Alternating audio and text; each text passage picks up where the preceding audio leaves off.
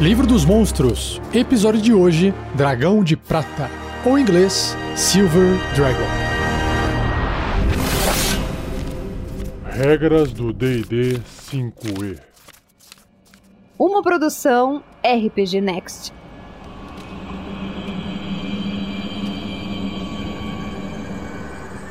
Começando com a descrição da ilustração do dragão de prata no livro dos monstros. Ele é um dragão muito bonito, porque é prateado. Mas ele tem alguns tons ali amarelado no meio, como se aquela prata tivesse um pouco oxidada, sabe? A ilustração dele mostra o dragão numa floresta, porque tem árvores no fundo, e ele parece estar no topo de um penhasco, com as quatro patas no chão, as asas abertas, a cauda bem longa, um pouco enrolada indo para frente. Ele tem um rosto, uma aparência um pouco ameaçadora. Lembra um pouco assim uma cara de um peixe bravo. Mas basicamente ele lembra o rosto do dragão assim. Tem um, umas barbatanas no queixo, lembrando uma espécie de uma barba. E a crina, parece uma crina que sai bem do topo da cabeça e vai percorrendo a coluna e descendo pelas costas. Essa crina também lembra um moicano. Olhando esse dragão, parece ser um dragão maligno pela aparência dele. Mas, como a gente sabe, os dragões metálicos são bons. Mas vamos pro livro ver o que, que tem de descrição sobre o dragão de prata.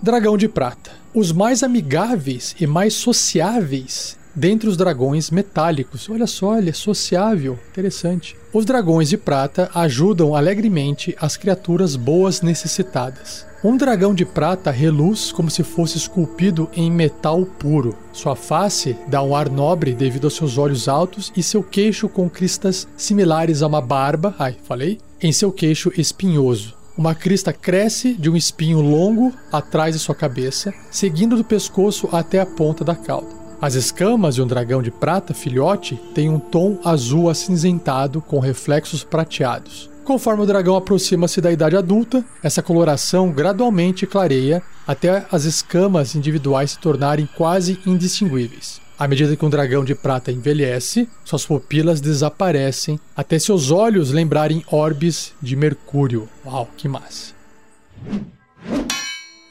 Dragões de virtude. Os dragões de prata acreditam que viver uma vida mortal envolve realizar boas coisas, assegurando que suas ações não causem mal imerecido a outros seres racionais. Eles não tomam para si a responsabilidade de erradicar o mal, como os dragões de ouro e bronze fazem, mas eles irão se opor de boa vontade contra criaturas que ousem cometer atos malignos ou ferir os inocentes. Ele é tipo o dragão sensato. Amigos das raças pequenas. Os dragões de prata apreciam a companhia de outros dragões de prata. Suas únicas amizades verdadeiras fora da sua própria espécie nascem da companhia de humanoides, e muitos dragões de prata passam tanto tempo em formas humanoides quanto em sua forma dracônica. Um dragão de prata adota uma personalidade humanoide benigna, como um velho sábio gentil ou uma jovem viajante, e ele geralmente possui companheiros mortais com os quais ele constitui fortes amizades. E companheiros mortais é porque não é mortal de que é perigoso, é mortais. Companheiros mortais são pessoas que morrem. Continuando. Dragões de prata devem se afastar de suas vidas humanoides com regularidade, retornando às suas formas verdadeiras para acasalar e constituir prole, ou para cuidar de seus tesouros e afazeres pessoais. Devido a muitos perderem a noção do tempo quando estão fora, eles às vezes retornam e descobrem que seus companheiros envelheceram ou morreram. Dragões de prata, muitas vezes, acabam por criar amizade com diversas gerações de humanoides de uma única família como resultado. Caramba, né? Fico imaginando, coitado. Ele vai e volta e fala: ah, pessoal vai, daqui 200 anos eu volto lá, tá tudo certo. Aí tá todo mundo morto. ah, meu amigo morreu de velho. Eu fiquei lá cuidando do meu tesouro por 100 anos, esqueci do meu amigo. Respeito pela humanidade. Dragões de prata criam amizades com humanoides de todas as raças, mas raças com curta expectativa de vida, como os humanos, despertam sua curiosidade de uma forma que as raças de vida longa, como os elfos e os anões, não fazem. Os humanos têm um ímpeto e entusiasmo pela vida que os dragões de prata acham fascinante. Olha só, é um bom ponto de vista, né? Legal. História de tesouros. Dragões de prata adoram possuir relíquias da história humanoide. Isso inclui enormes pilhas de moedas que eles cobiçam, cunhadas pelos impérios humanoides caídos e atuais, assim como obras de arte e joias finas construídas por inúmeras raças. Outros tesouros que constituem sua fortuna podem incluir navios intactos, os restos mortais de reis e rainhas, tronos, as coroas e joias de antigos impérios, invenções e engenhocas e monolitos trazidos das ruínas de cidades caídas. Que legal! Nossa, dá pra inventar tanta coisa com isso. Beleza, vamos agora entender o que é o covil do dragão de prata.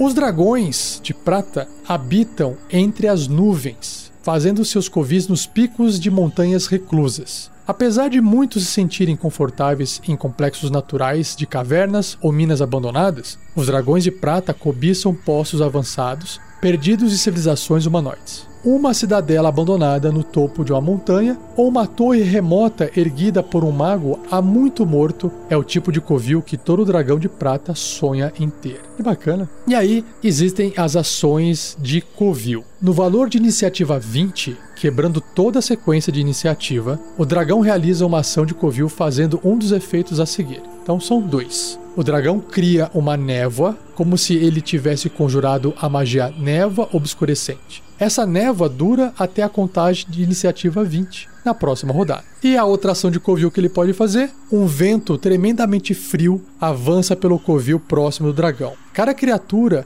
até 36 metros dele, ou seja, 120 pés, deve ser bem sucedida num teste de resistência de constituição com dificuldade 15, né, porque vai tentar resistir fisicamente falando, ou vai sofrer um D10, 5 de dano de frio. É pouquinho, né? Mas é um friozinho que machuca ali. Gases e vapores são dispersados pelo vento e chamas desprotegidas são extintas. Chamas protegidas, como de lanternas, têm 50% de chance de serem extintas. Então, se tiver com a tocha, um abraço, porque apaga no ato. Tá aí, é mais protetivo, né? Não é tão ofensivo assim, apesar de causar dano esse frio, mas é um pouquinho.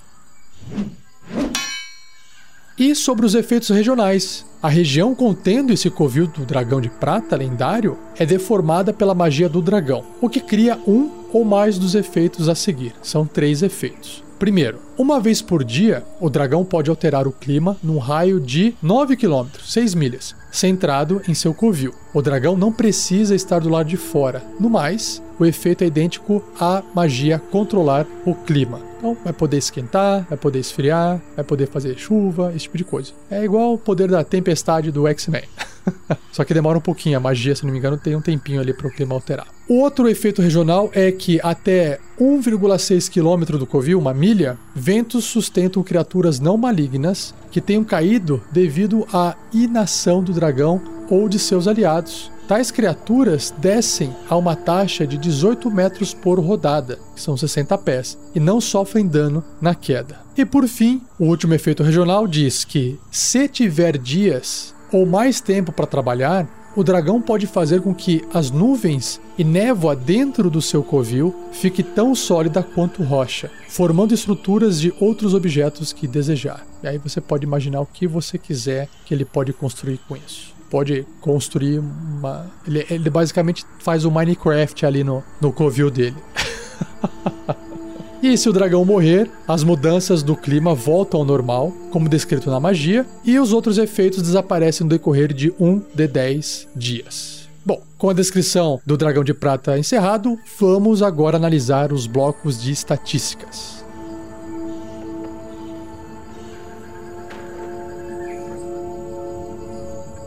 Seja você também um guerreiro ou uma guerreira do bem. Para saber mais, acesse padrim.com.br barra rpgnext ou picpay.me barra rpgnext.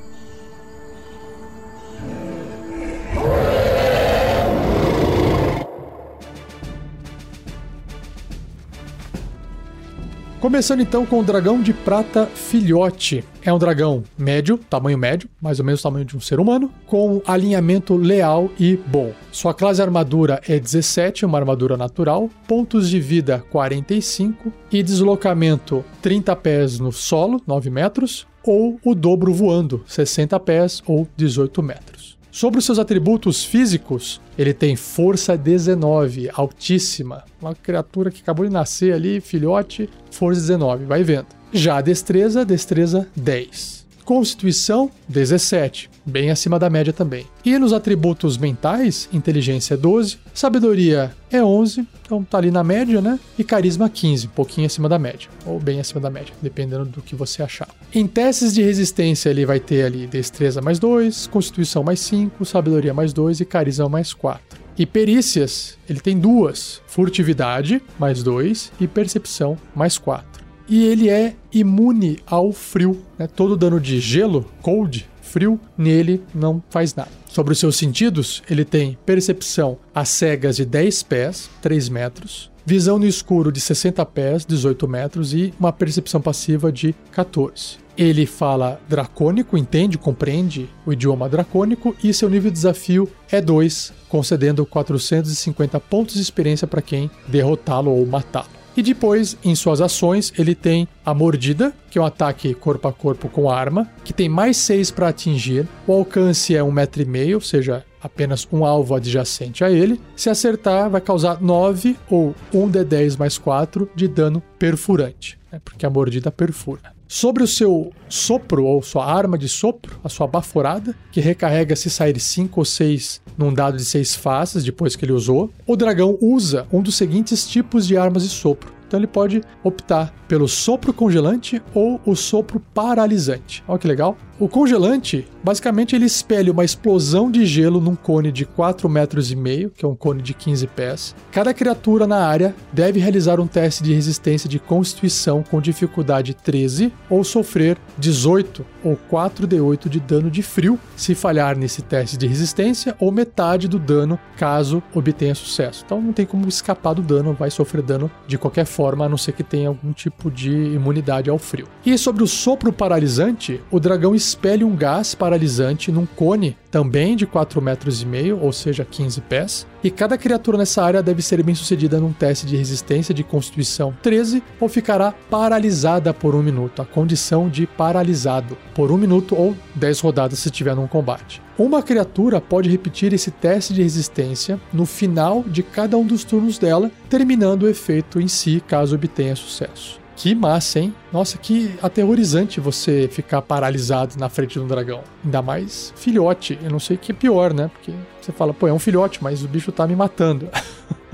Esse é o dragão de prata filhote e vamos ver então agora o próximo, que é o dragão de prata jovem.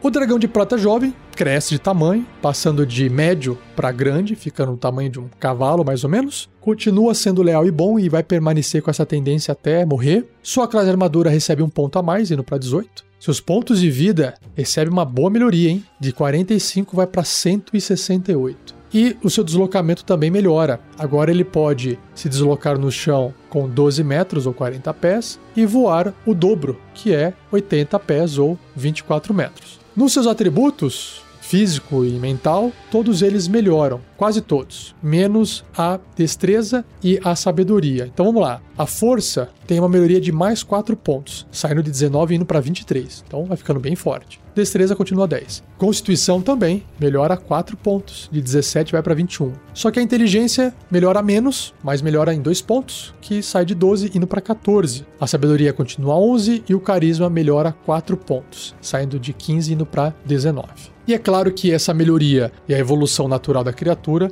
vai fazer com que seus testes de resistência, todos eles fiquem mais fortes e as perícias melhoram também. Só que aqui na lista de perícia aparecem mais duas perícias. Então ele tinha furtividade e tinha percepção, que inclusive a percepção saiu de mais 4 e foi para mais 8, dobrou. E a furtividade também dobrou, que era mais 2, foi para mais 4. Agora ele tem arcanismo, ou arcana, e história. Olha só que interessante. E arcanismo é mais 6 o bônus e história é mais 6. Todas essas perícias vão melhorando conforme ele vai envelhecendo, tá? O dragão continua sendo imune a frio e os seus sentidos também melhoram, ficam mais distantes. A percepção às cegas triplica de distância, saindo de 3 metros indo para 9 metros, ou seja, agora são 30 pés ao invés de 10. Sua visão no escuro dobra, saindo de 60 indo para 120 pés, que são 36 metros, e a percepção passiva também representa uma melhoria que agora é 18. E além disso, o dragão jovem agora entende e pode se comunicar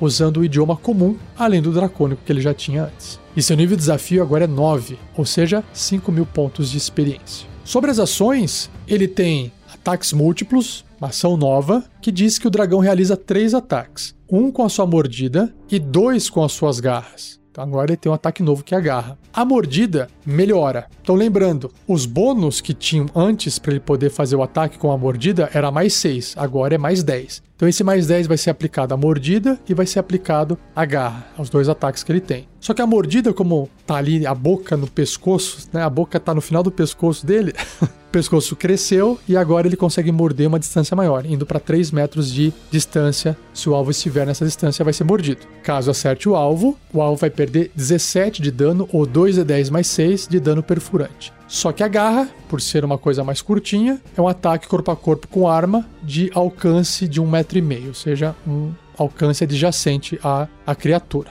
Um quadradinho no tabuleiro. E se acertar, um dano é um pouquinho menor, é 2d6 mais 6, ou seja, 13 de dano, só que o dano é cortante ao invés de perfurante. Sobre a sua arma de sopro, ela continua aqui funcionando da mesma forma, tem o sopro congelante e tem o sopro paralisante, só que tem uma melhoria aqui a distância, o tamanho do cone aumenta, dobra de tamanho. De 4 metros e meio o cone vai para 9 metros, ou seja, um cone de 30 pés. E a dificuldade para poder resistir tanto o gelo do sopro quanto a paralisia, que é o teste de resistência de constituição, os dois recebem uma melhoria na dificuldade, ou seja, era 13, agora fica 17, é mais difícil de resistir. No caso do sopro congelante, o dano também aumenta, indo para 54.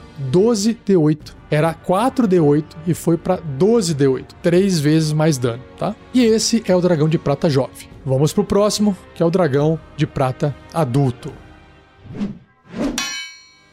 Então o dragão de prata adulto cresce, se tornando um dragão enorme, o tamanho de um gigante, ocupando no tabuleiro 3 por 3 quadradinhos. Sua classe armadura sobe em um ponto, saindo de 18 indo para 19. Seus pontos de vida melhoram, indo para 243. Agora, sobre o seu voo e deslocamento, não melhora continua a 40 no solo e 80 voando, ou seja, 12 metros no solo e 24 metros voando. Sobre os atributos, é claro que os atributos vão ficar mais fortes, né? A força, mais 4 pontos para ficar mais forte ainda, saindo de 23 e indo para 27. Destreza continua 10. Constituição também, mais 4 pontos, indo para 25. E aí o resto aquele mais 2, né? Inteligência indo para 16 com mais 2. A sabedoria mais 2 indo para 13. E o carisma que eu achava que ia receber mais 4 pontos, não, recebeu só mais 2 e foi para 21. Sobre os testes de resistência e perícia, todos eles melhoram os bônus. Ele tem imunidade a frio, continua normal, e a percepção às cegas de novo melhorou, dobrando de tamanho, mais uma vez. Saindo de 30 pés, que era 9 metros, indo para 60 pés, que são 18 metros. A sua visão no escuro já estava no máximo, né? 120 pés, então não muda nada. E agora a sua percepção passiva é de 21. Ele continua se comunicando nos mesmos idiomas, comum e dracônico, e o nível de desafio dele agora é de 16, ou seja, concede 15 mil pontos de experiência se ele for derrotado, se ele for morto.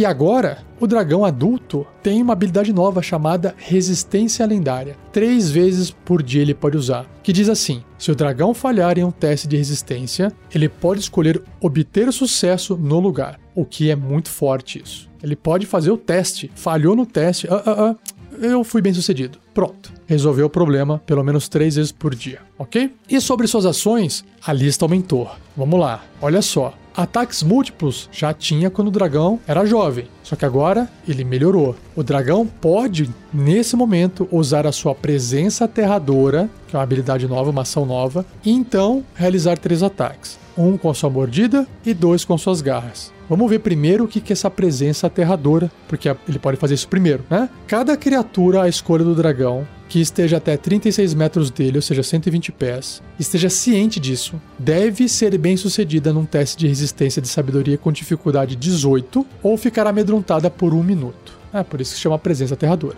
Uma criatura pode repetir esse teste de resistência no final de cada um dos turnos dela, terminando o efeito sobre si caso obtenha sucesso. Se o teste de resistência de uma criatura for bem sucedida, ou caso o efeito termine sobre ela, a criatura ficará imune dessa presença aterradora do dragão pelas próximas 24 horas. Então, tá aí, ele chega ali botando medo em todo mundo, para resumir, né? Ou pelo menos tentando. E aí, sobre os seus ataques, né? Ele tem a mordida, ele tem a garra e agora apareceu uma nova arma do corpo dele, que é o ataque com cauda. Que legal. Então vamos lá. Todos os bônus têm uma melhoria. Para ele poder acertar com a mordida ou com a garra, ele tinha mais 10 para acertar. Agora é tudo mais 13, tá? E claro que o dano vai subir de acordo com o tamanho dele. A mordida continua dando dano perfurante, a garra é cortante e a cauda é um dano de contusão. Então ele tem os três tipos de dano físico aqui no corpo dele: perfurante, cortante e de contusão. Isso é importante caso ele precise diversificar o tipo de dano dependendo da situação que ele se encontra, né? Mas é claro que usar ataques múltiplos é muito mais eficaz. Lembrando que a mordida tem uma distância de 3 metros, ou seja, dois quadradinhos, a garra 1,5 metro, e meio, ou seja, adjacente, só que a cauda ela tem 3 quadradinhos de distância para poder acertar um alvo, porque a cauda é mais longa, que são 4,5 metros e meio, ou 15 pés tá? É assim que funciona. Sobre a arma de sopro do dragão, também vai receber uma melhoria. Os testes de resistência de constituição, que antes era do valor de 17, agora é de 20, para poder resistir tanto o sopro congelante quanto o sopro paralisante. Só que no do congelante, que tem dano, o dano também fica mais alto, indo para 58 pontos de dano de frio, se a criatura falhar nesse teste de resistência de constituição com dificuldade 20, ou metade desse dano se ela tiver sucesso certo? Essa é a melhoria que tem o dragão. Mas não acabou ainda, porque agora ele pode também usar uma outra ação chamada mudar forma. É aqui que ele vai brincar no meio dos humanos. o dragão se metamorfoseia magicamente em um humanoide ou besta que possua um nível de desafio inferior ao seu próprio ou volta para sua forma verdadeira. Ele reverte a sua forma verdadeira se morrer, deixando claro. Imagina, tá no tamanho de um humano, morreu, e aí vira um dragão gigante lá.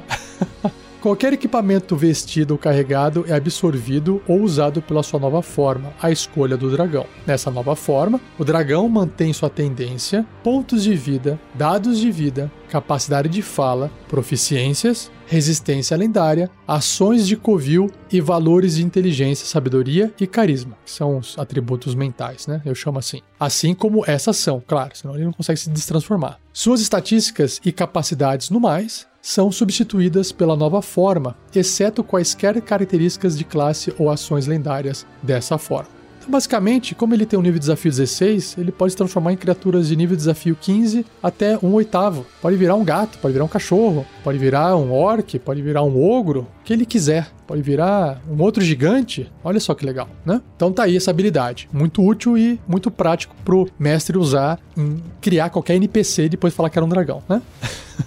e não acaba por aí. O dragão adulto também tem ações lendárias. Ele pode realizar três ações lendárias, escolhidas dentre as opções abaixo, que eu vou citar logo logo. Só que apenas uma ação lendária pode ser usada por vez e apenas no final do turno de outra criatura. O dragão recupera essas ações lendárias gastas no começo do turno dele, ou seja, não adianta ficar reservando essas ações pode torrar essas ações, porque quando chegar o turno dele de novo, recarrega, tá? Então o que ele pode fazer? O primeiro é detectar. O dragão realiza um teste de sabedoria, percepção, muito útil para encontrar alguém que está escondido dele. Ataque com cauda. Ele pode realizar um ataque com cauda, muito útil para poder causar um dano extra ali. E o ataque com asas que custa duas ações ao invés de uma. O dragão bate a asa, cada criatura que estiver até 3 metros dele, ou seja, 10 pés, deve ser bem sucedida num teste de resistência com dificuldade 21, um teste de resistência de destreza, não falei, né? Destreza 21, porque vai tentar, sei lá, se jogar no chão para não tomar uma azada na cara. Ou, se falhar no teste,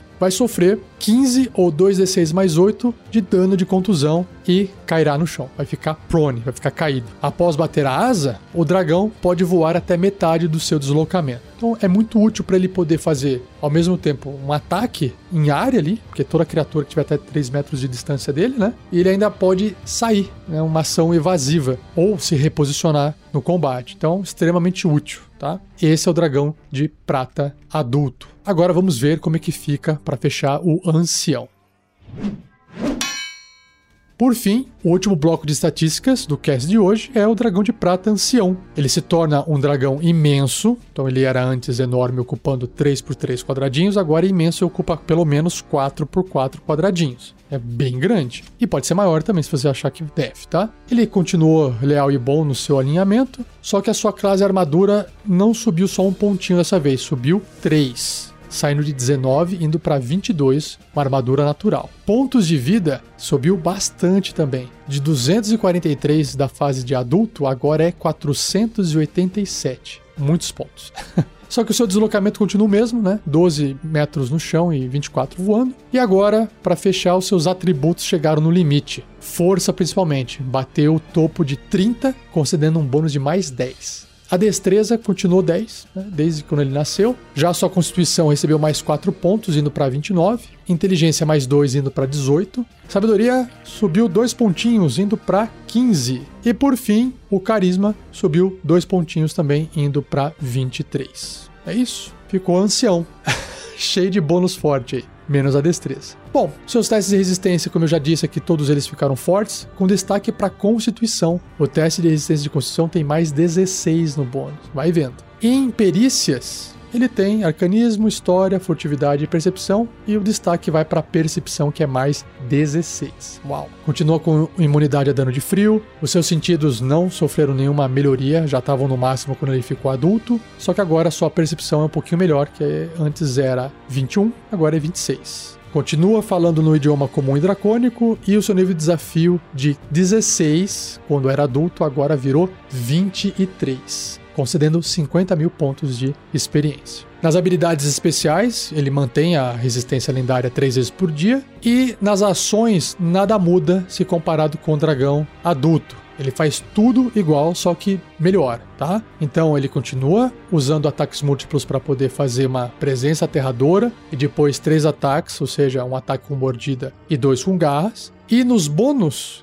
que antes para acertar era de mais 13, tanto na mordida, quanto na garra, quanto na cauda, agora tudo é mais 17. E um destaque é que a mordida também ficou mais distante, o pescoço dele cresceu mais, o dragão cresceu mais, né? Então ele pode morder agora a uma distância de 4 metros e meio, ou seja, 15 pés. Já sobre a garra também ficou um pouco mais distante, sendo de 3 metros, dobrou, né? Agora é 3 metros que equivale a 10 pés, e a cauda também aumentou mais um metro meio, indo para 6 metros. Uau, caramba, que equivale a 20 pés. A presença aterradora só fica mais difícil de ser resistida agora, porque as criaturas que tiverem até 36 metros de distância dele, tiverem ciente dele, né, tiverem vendo ali o dragão, tem que passar num teste de resistência de sabedoria com dificuldade 21, e antes era 18, tá? Fora isso, o resto é exatamente igual. E sobre a arma de sopro, a sua baforada, o sopro congelante e o sopro paralisante também receberam uma melhoria na dificuldade para resistir. A dificuldade agora no teste de resistência de constituição é de 24 e quando ele era adulto, só para fazer uma comparação, era uma dificuldade de 20. Então teve mais 4 aqui na dificuldade. Só que o dano também do sopro congelante ficou maior, indo para 67. Agora são 15 D8 de dano de gelo. Antes eram 13 dados tá? Muito bom. Ah, esqueci que o cone do sopro também aumenta, indo para 27 metros, o que equivale a 90 pés. Antes era 60 pés. Houve uma melhoria aí. Ele continua mudando de forma e aqui não tem nenhuma diferença. A única diferença é que, como ele pode se transformar magicamente em um humanoide ou besta que tem um nível de desafio inferior ao seu, como ele é um nível de desafio 23, então imagina, ele pode se transformar numa criatura de nível 22. Muito forte, né? E as suas ações lendárias para finalizar também são as mesmas, né? Detectar, ataque com cauda e o ataque com asas. E o único que tem uma diferença é o ataque com asas, porque a distância desse ataque, né, a asa dele é maior e ele consegue atingir mais distante. Então agora, cada criatura até 4 metros e meio, são 15 pés. E não 10 pés, que era 3 metros, né? Antes. tem que ser bem sucedida num teste de resistência de destreza com dificuldade 25 ao invés de 21, ou sofrer 17, 2d6 mais 10 de dano. É só dois pontos de dano a mais ali na média. Ou ele cai no chão, né? Sofre o dano, cai no chão, e aí o dragão pode bater as asas e sair voando metade do seu deslocamento de voo. E é isso. Então tá aqui apresentado para vocês tudo sobre o dragão de prata. Vamos agora para a ideia de aventura.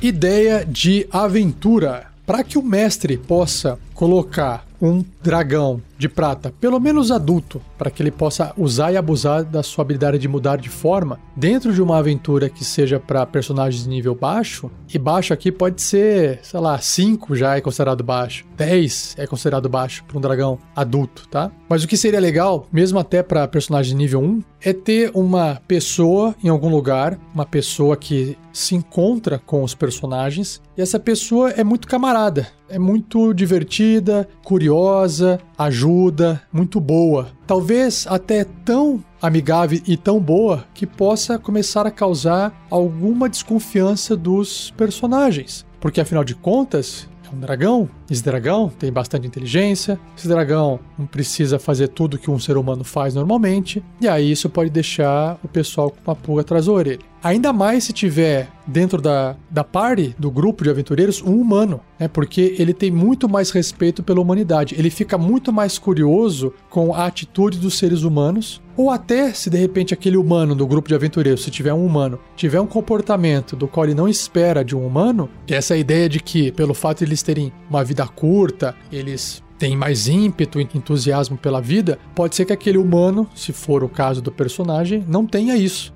Então, de qualquer forma, tendo ou não tendo esse ímpeto e entusiasmo pela vida, o dragão ele vai interagir, porque de um lado ele vai estar tá empolgado com o ser humano e do outro lado ele pode estar estimulando aquele ser humano a, pô, você é um humano, você eh, vive pouco, por que, que você tá assim? Você tem que aproveitar melhor e tal. E isso pode gerar essa desconfiança nos jogadores, porque afinal de contas eles estão diante de um outro humano, entre aspas, né? E aí pode ser que, pelas histórias dele, ele deixe escapar uma historinha aqui, uma historinha ali, até agora eu não apresentei o conflito da aventura, né? É que o conflito tá por trás, no começo dos aventureiros, talvez, pô, quem que é esse cara? Mas de qualquer forma, deixa eu continuar a ideia, né?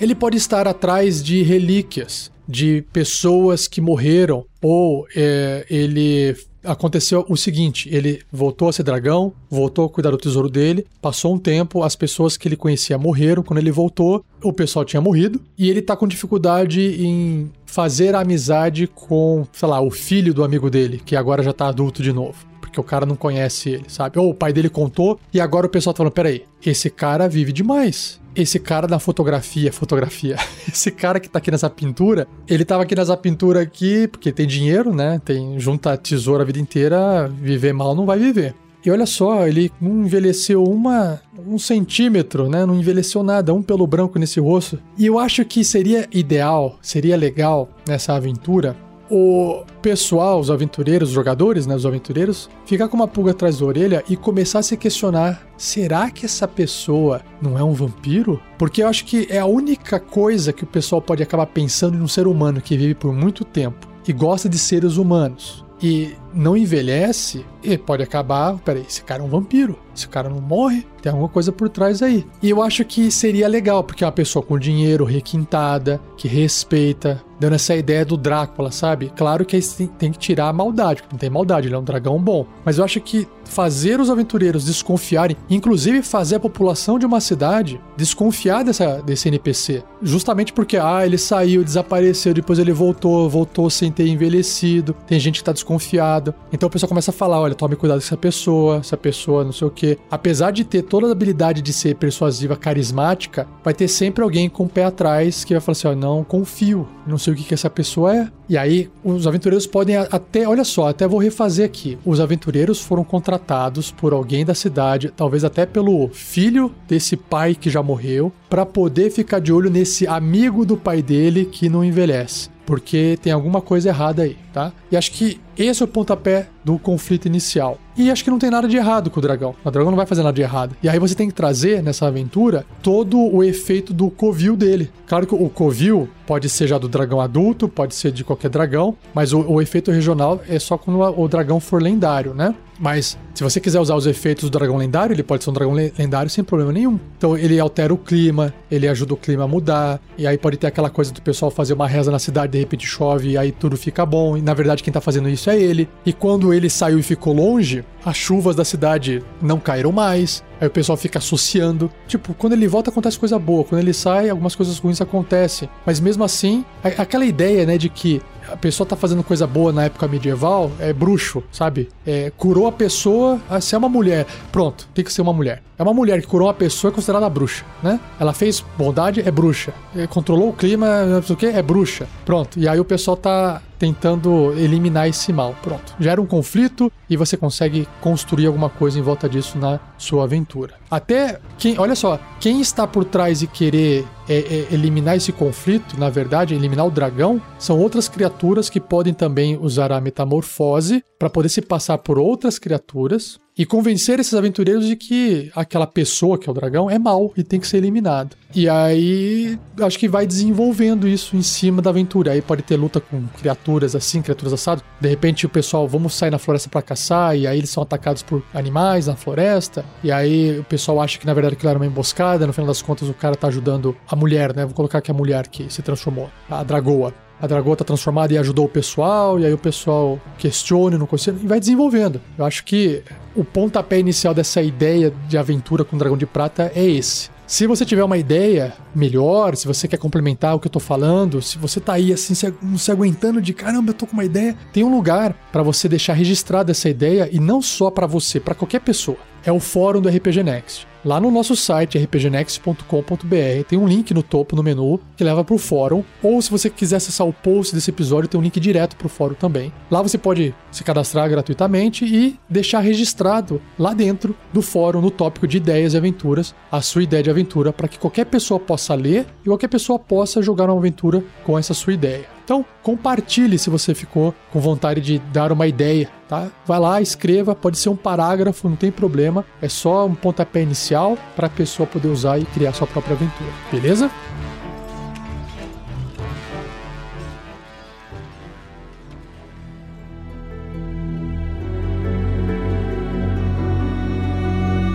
E assim eu encerro mais um episódio do Regras do D&D 5e. Espero que você tenha gostado. Compartilhe para que você ajude o projeto a crescer de forma indireta. Agradeça também ao Gleico Vieira Pereira, o editor desse podcast. E se você ficou com dúvidas, pode escrever para mim em rafael47@rpgnext.com.br ou pode deixar um comentário no post desse episódio. Eu vou juntar essas perguntas e posso fazer um episódio futuro sobre questionamentos respondidos das dúvidas do sistema do D&D 5e tá bom? Não deixe também de visitar nossas redes sociais. Nós estamos no Facebook, no Twitter, no Instagram e no YouTube. Ah, e no YouTube tem novidade, tem coisa diferente que não tem no podcast. Dá uma conferida lá. E para fechar, não perca o próximo episódio, onde eu irei apresentar duas criaturas: o Dragão das Sombras e a Tartaruga Dragão. Beleza? Então, um abraço e até o próximo episódio.